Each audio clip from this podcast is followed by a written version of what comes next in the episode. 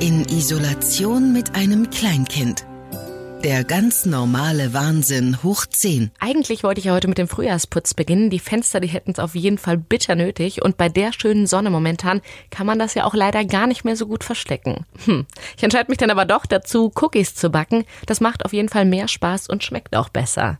Ich muss ja leider gestehen, ich esse gerade Unmengen an Süßigkeiten und habe auch das Gefühl, dass ich momentan extra viel Zucker brauche.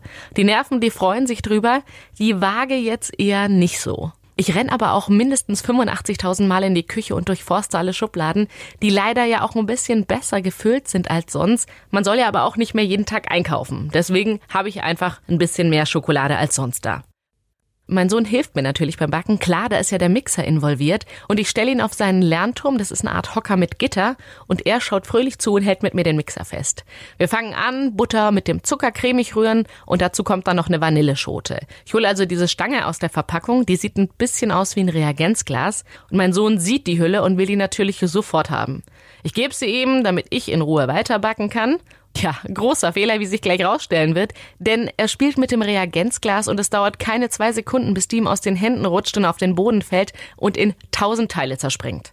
Überall liegen Glassplitter, auf dem ganzen Fußboden. Ich hole also schnell den Handfeger, denn das allerletzte, was ich in so einer Zeit gebrauchen kann, ist ein Kind, das in die Notfallaufnahme muss. Und während ich fege, da sehe ich aus dem Augenwinkel, wie mein Sohn fröhlich mit beiden Händen in dem Zucker-Butter-Gemisch rummatscht. Er lacht und er hat auf jeden Fall Spaß. Und diese kleinen, in Butterfett gebadeten Hände, die fassen wirklich alles an, was ihm zwischen die Fingerchen kommt. Es geht blitzschnell. Er arbeitet sich bis zur Schüssel mit dem Mehl vor, das ich schon abgewogen habe, und paniert erstmal schön seine Hände. Ich stürze natürlich hin, denn die Schüssel steht an der Kante und ich kann sie gerade noch so festhalten, bevor sie einen Abgang macht. Die Küche, die sieht innerhalb weniger Sekunden aus wie ein Riesenschlachtfeld und meine Lust auf Kekse, die ist plötzlich jetzt auch nicht mehr so groß.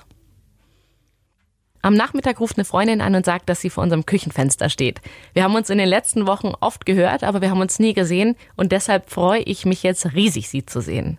Wir reden über unsere fast gleichaltrigen Jungs und wie die momentan so drauf sind und wie wir den Tag so rumkriegen. Beide Jungs, die haben echt Power und Energie und sind gerade ständig auf Entdeckungstour und kaum zu stoppen.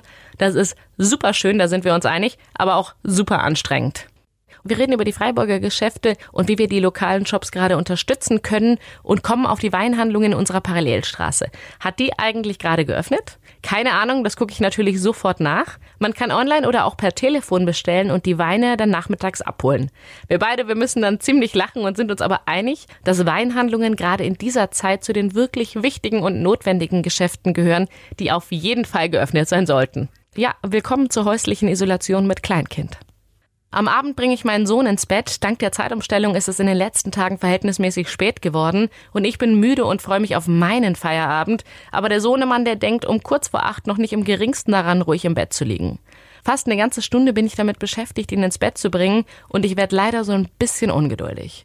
Als er dann endlich um Viertel vor neun schläft, da denke ich mir, dass ich mir doch gerade in der jetzigen Zeit, wo alles entschleunigt wird, doch nicht auch noch selbst so einen großen Stress machen brauche. Ich meine, der Rhythmus, der wird sich schon wieder einpendeln und meine freien Abende, die werden auch wiederkommen. Stattdessen nehme ich mir vor, die Kuscheleinheiten, die ich neben diesem ganzen Rumgehampeln meines Sohnes auch noch bekomme, mehr zu genießen. Morgen geht's weiter. In Isolation mit einem Kleinkind. Der Podcast über den ganz normalen Wahnsinn. Hoch 10. Eine Produktion von Baden FM.